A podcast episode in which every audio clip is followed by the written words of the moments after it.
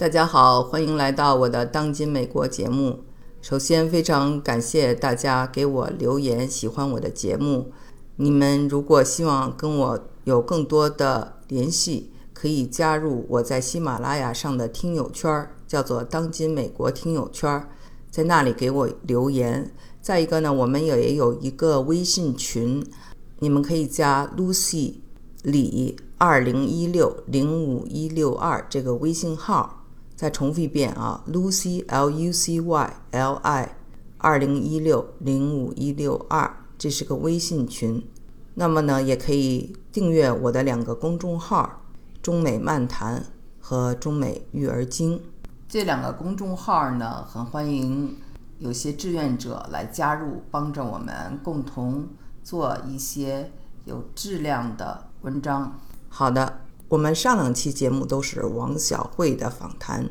第一期节目呢就讲了她是如何和赫本结缘，然后呢，因为和这个赫本还赫本的家族结缘，最后在上海做了一场非常有趣儿的赫本时代的这个展览。这个展览本身呢已经结束了，但是呢，这些文化现象和这些巨星啊给我们的生活带来的影响。我们讨论的是这个，不管是流行歌曲、摇滚乐、文学、哲学、绘画等等，我相信大家会非常感兴趣。第二期节目呢，我们把它跟墨西哥的国宝级画家弗里达，还有美国的国宝级女画家乔治亚·奥可夫做了一个对比。我们发现哈，这三位女艺术家很相同的一点，就是因为她们都特别有故事。他们的爱情故事，他们本人的所受的一些苦难，比如他们三个人都没有孩子，那么让人们对他们个人产生了兴趣。所以一开始呢，是很多人啊，不管是墨西哥人，还是美国人，还是上海这边，大家都有一种比较猎奇的心态去参加、去观看他们的展览，是想看到这个人。那么王小慧知道吗？王小慧当然知道了，她呢？是如何对待大家这样的猎奇的心态的？我觉得上一期节目他讲的非常的好，可以说是开诚布公。那么接下来呢，他在这一期给我们讲讲他在德国在上海的一些生活。你给我讲讲德国好吗？就是我没有去过德国，但是我对德国的哲学家、音乐家，还有德国的。文学都非常感兴趣。我跟我儿子夏天整个都在读关于德国的一些英文的小说。我觉得你在德国融入的也特别好。昨天他们还在笑我说说怎么就不会喝酒呢？那个最起码嗯喝喝啤酒吧。我说我就是人家说你这德国的文化掌握蛮多的，就是就是酒文化没掌握。但德国确实是一个非常非常理性的一个国家，嗯。所以我觉得我后来很多的理性的这部分呢，是在德国以后慢慢慢慢塑造出来的，或者加嗯，本来我是一个特别感性的人，但是呢，这种综合倒是可能对我更好吧。我倒是反过来想跟你说，我我差点其实去了美国，我本来是有打算到美国去的，而且基本上我在想说九幺幺就改变了我人生了，要不然。要不然我真的是可能就就完全就不会是今天这个 样子。当时为什么想来美国？嗯，因为首先那个是纽约了，我当时喜欢纽约，而且我觉得纽约是一个世界艺术的一个中心，当代艺术的中心。嗯，所以呢，我。我本来在德国也是一直在想去柏林，柏林也是欧洲的艺术很重要的一个地方，但是呢，当时去柏呃去柏林的事儿会被我的，嗯一个好朋友给给搅了。我我那个我当时有一笔钱，那个是打算在柏林买房子的，那个房子特别便宜，那时候在东西德合并以后，那个我。我看过了，那房子特别好，就现在的市中心现在就贵的不得了了，但是当时特别便宜，我我真的都看中了。然后我那个朋友特别不希望我到柏林去，他们都希望我，好多朋友都不希望我离开慕尼，然后他就送了我一个一个一个这个叫什么？呃，课程一个一个这种像学习班一样的一个短训班，那个短训班反正，呃，我也挺喜欢的那个短训班。但是，因为这个人是想感谢我的，因为他是，因为我跟他现在的太太到一起去，我我帮他介绍了一个我的好同好朋友，一个同学，跟他后来真的就好了。那个女同学是我大学的同学，在美国，后来她在德国，两两人好了，现在都在生活在德国了。那。他为了感谢我，同时也不希望我离开慕尼黑，他就说这样，我送你这个东西。然后呢，他说我帮你买股票吧，因为他拿股票赚了好多钱，他就拿我那个钱呢买股票去了，就帮我买啊。呃，结果结果居然买的是什么东西啊？诺基亚。然后就全部输光了，就基本上等于没有了，打水漂了，所以那房子就给没了，没了。后来呢我的另外一个好朋友呢，在在纽约的呢，他说他可以给我申请那个什么艺术家。艺术家的贷款之类的，总之呢，他就给我看好房子，当然都都说的好好的。他呢，呃，他拿两层，我拿两层，中间一层，总共五层的那个小楼，就是那种小的，你知道？嗯，呃，我也不知道叫你们叫联排别墅还是什么的，反正就是在城里的挺好的地方。然后就说那个这，他说大概呃十几年就可以把那个。就是贷款全还完，就等于是你交房租，但是你就就交那个，全都安排的特别好。结果最后一次去看房子的时候，就正好碰到九幺幺那个，然后就就我还逃难的很多故事，我还写在书里了。嗯，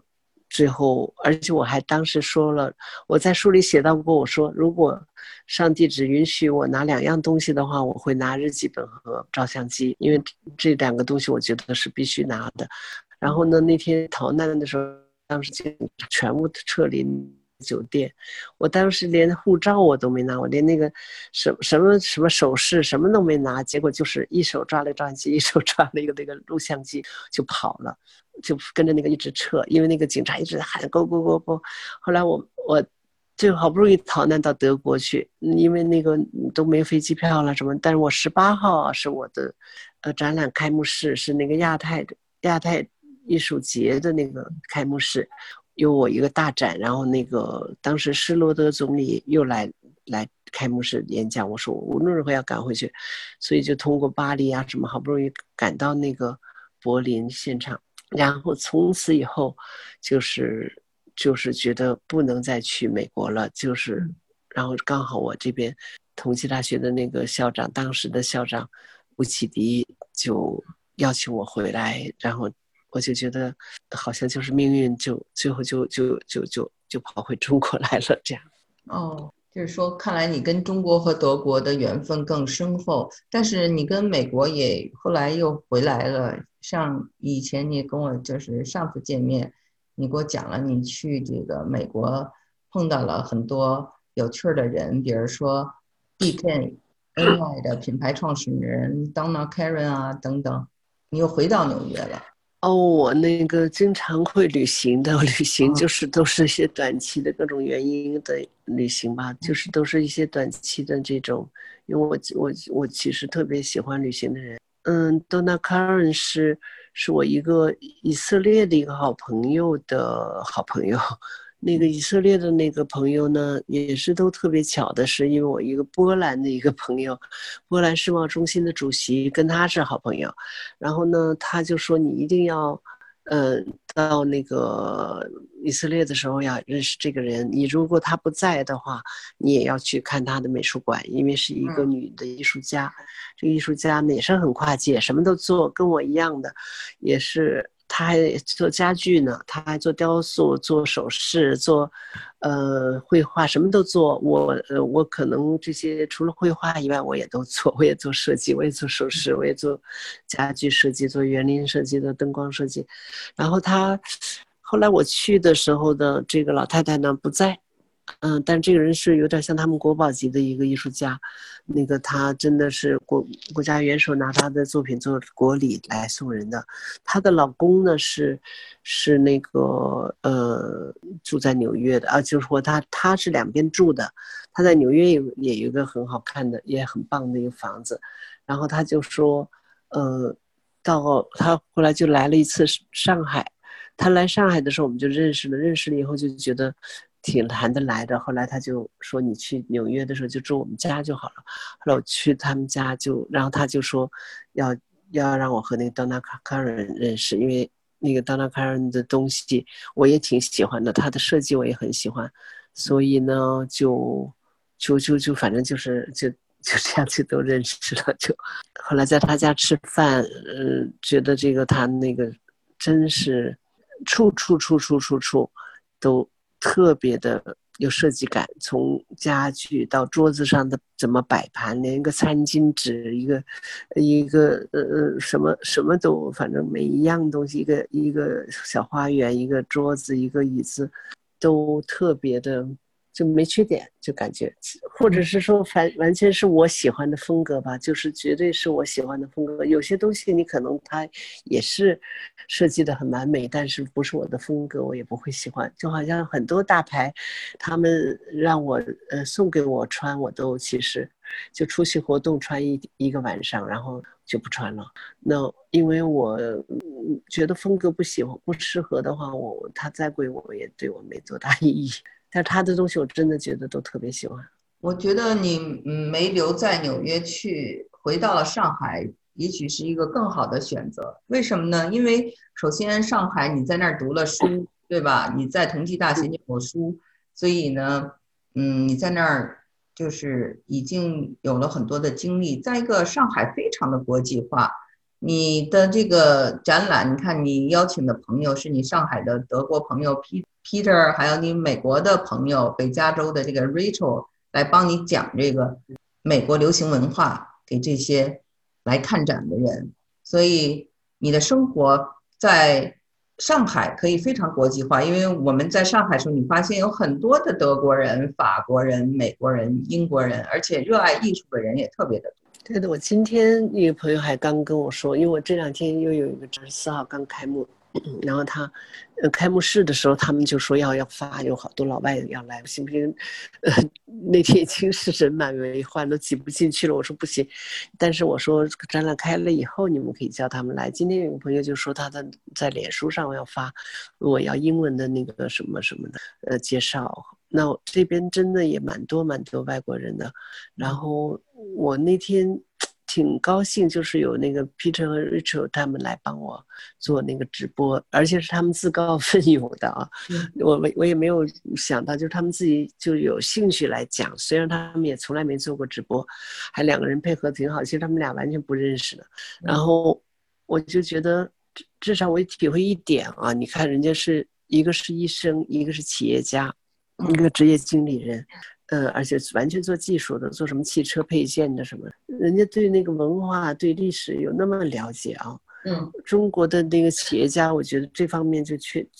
欠缺很多。中国很多企业家很会管理，很会挣钱，很会把企业做得大、做得好、做得强。但是呢，很多的文化方面啊，就觉得好像一张白纸一样，就完全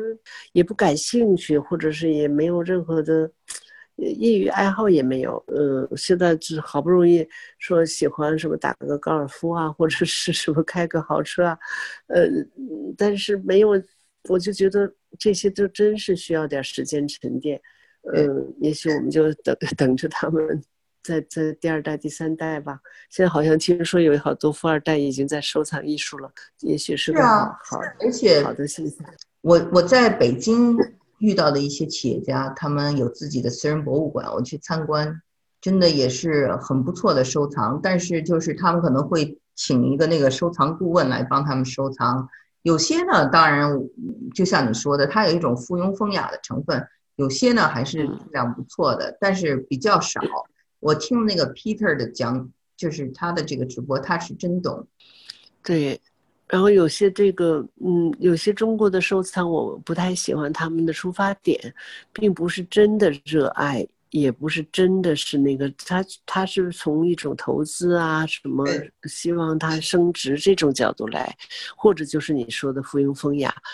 不是说，呃呃，是不太一样的。我就觉得，因为我在欧洲也呃很多朋友，很多收藏家朋友，觉得他们第一很懂，第二呢也是真的爱。嗯，然后呢，当然他能升职，他们也很高兴。但是升职升职这件事绝对不是主要的出发点，所以这点，哎呀，不一样，还是需要时间吧。可能可能现在不能要求太高。嗯，而且我觉得就是。是不是就是在德国的时候，你的更多的作品是这种摄影？比如说，人们愿意花上万欧元去买你们的作品。但是到了上海，我发现你做很多跟城市有关的，就是嗯，博物馆有关的，嗯，艺术馆有关的很多项目。嗯，其实呢是这样子的，我我这个月为什么那么忙啊？其实就是。就是卖了一大批作品给重庆，重庆那边他们有一个那个非常高端的，可能是在重庆最贵的楼盘吧。就是，呃，它叫国号十八梯正好这个名字也很奇怪，哎，十八梯它是英文的梯但实际上是在一个老的这个城区，这个老城区就是以前的母城，就是等于咱们上海的城隍庙那样的啊，那样的地方，它在那地方呢有本来有十八个阶梯，然后呢它叫那个梯子的梯，那这楼十八 T 是那个英文 T，挺好的这个新对，然后呢就是我不为了跟他们做。做这个电视的节目，结果就跟他们结缘了。当时就跟那个他的这个嗯总经理就就韩总就跟他聊天，就说哎，要不然你要来上海的话，就来来喝杯茶吧。本来我们是说一起约了去喝茶的，结果。因为我想带他去一个我的朋友那儿喝茶，我那朋友的 他们那个茶杯和香炉都特别好看，因为我们当时拍的那个电视节目啊，就是特别拍了，他们一直拍了一些特写，就是他给我们倒茶啊什么。那我就说那个你们那么好的房子，然后这个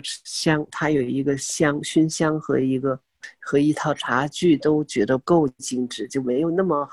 不。不不匹配，我感觉 我所以我说你到上下来吧。上下是我那个琼尔那个朋友的，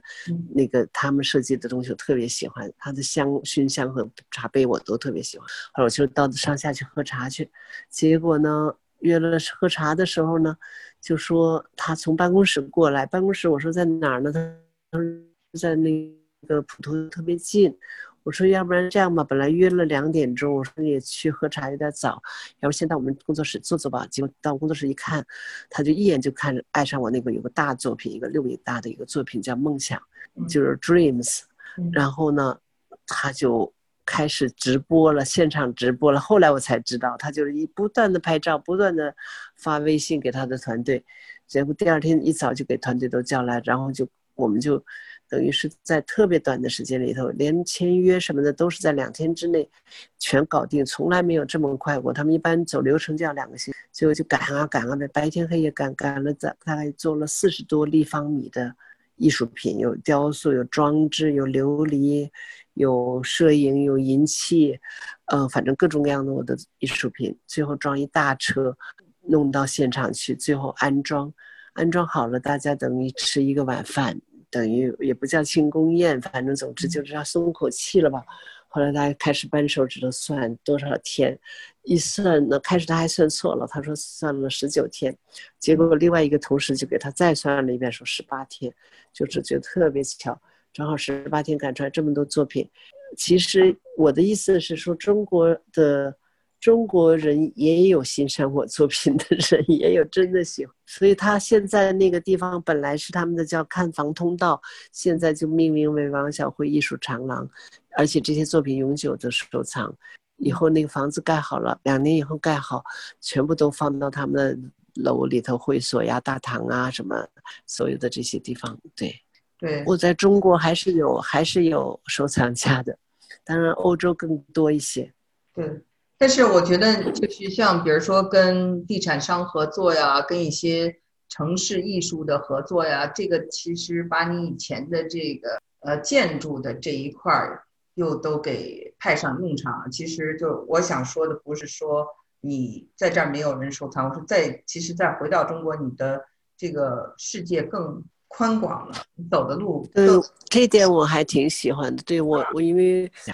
因为懂。建筑学过城市规划，学过园林景观，我又跨界，我又就是比比如说一个艺术家，呃，我前些日子去年嘛，就给那个瑞士的一个办公楼做，他们有十六层的办公楼，本来全世界请十六个艺术家，每人做一层的，后来他们开了三次会，最后全部决定都用我的，为什么呢？因为其他艺术家，比如说这个艺术家，我就给你一个这个作品，你自己爱怎么挂怎么挂，而且他们这些艺术家可能就是指他他画人就是画人，他画。呃，呃，风景就是画风景，他不管你那个楼是什么需求，所以他只只管他自己的东西拿一个给你。而我呢是可以，嗯，根据它的空间大小、色彩、感觉、功能，呃，甚至就是我连灯光都帮他那个了。我要是给他做个装置，呃，底座都考虑到了，怎么结构怎么都我都，你比如说从天上掉下来怎么掉下来，从地上要是生个脚的话，地下还要弄上水池啊或者什么，所以最后他们连室内的、室外的、屋顶花园的、咖啡厅的、董事会的这个会议室的什么，全部都用我的东西。也就是说，他他们最后就觉得跟我合作特别的省心，因为我是一个建筑师，我也是一个室内设计师，所以我就帮他们该想的事儿都想到了。那个这点的，我觉得，嗯，可能就是原来我学建筑学的一个一个特长呃，一个优优势吧。那现在确实你说的对的，就中国呢，现在也开始，第一就是很多的政府也都。包括房地产商也开始知道，这个艺术真的是将来未来生活的一个一个很重要的、不可或缺的，或者是应该发展的一个事情。同时，我一直提倡的这个理念就是叫在艺术中生活，然后为生活而设计。呃，Living in Art, Design for Life，这是我一直的我的呃叫 slogan，就是一直我是要致力于这个。我不喜欢。艺术跟生活毫无关系，艺术只是高高在上，在博物馆里让人瞻仰的这种。所以，我特别希望，因为正因为我是建筑师出身的，所以我觉得艺术要贴近生活，要那个，而且艺术也不一定都要很贵的嘛。艺术，我很多的收藏家从最小的一张画开始收藏嘛，而且他，我在德国、在法国都有，嗯。分期付款的，中国也有，就是我太爱你的作品，但是我觉得，嗯，我还是没那么多钱。有一个法国小伙子，二十多岁，他说我真的喜欢你的那个红孩子的那个照片。其实我红孩子照片还是最便宜的，那个大概三万五起吧，就是看看版本数。然后他就说我能不能分三个月。给你付钱，我说当然了，你那么喜欢我作品，我当然也要支持你。所以这样的人，我就觉得，但是从此以后，他就特别关注我的艺术，我每一个展览他都要看，然后嗯，就越买越越多 这样子。所以，所以我觉得他到某一天他会觉得，哎，那个其实收藏艺术是很好的事儿。然后政府呢也开始。发现城市也要有艺术，广场上不能，嗯，都都是你所有的公共空间什么的。但是以后中国的政府如果再多一点，像德国的政府是硬性规定，就是你一个公共建筑你必须百分之多少的钱留给艺术品。中国还没有这种硬规定，但是已经有很多的政府的，呃。有有识之士吧，他也意识到了艺术对一个城市的重要性，创意产业对城市的重要性，不光是形象，而且是真的对民生、对人的精神生活的好处。所以我觉得，越来越多这样的领导还是好的，中国还是在向好的方向发展。嗯，我在财富海景一个朋友家里头看到他家里挂着你的红孩子作品，非常有趣。他家好像还有好多其他的作品吧，也有花，还有呃女人的系列，对。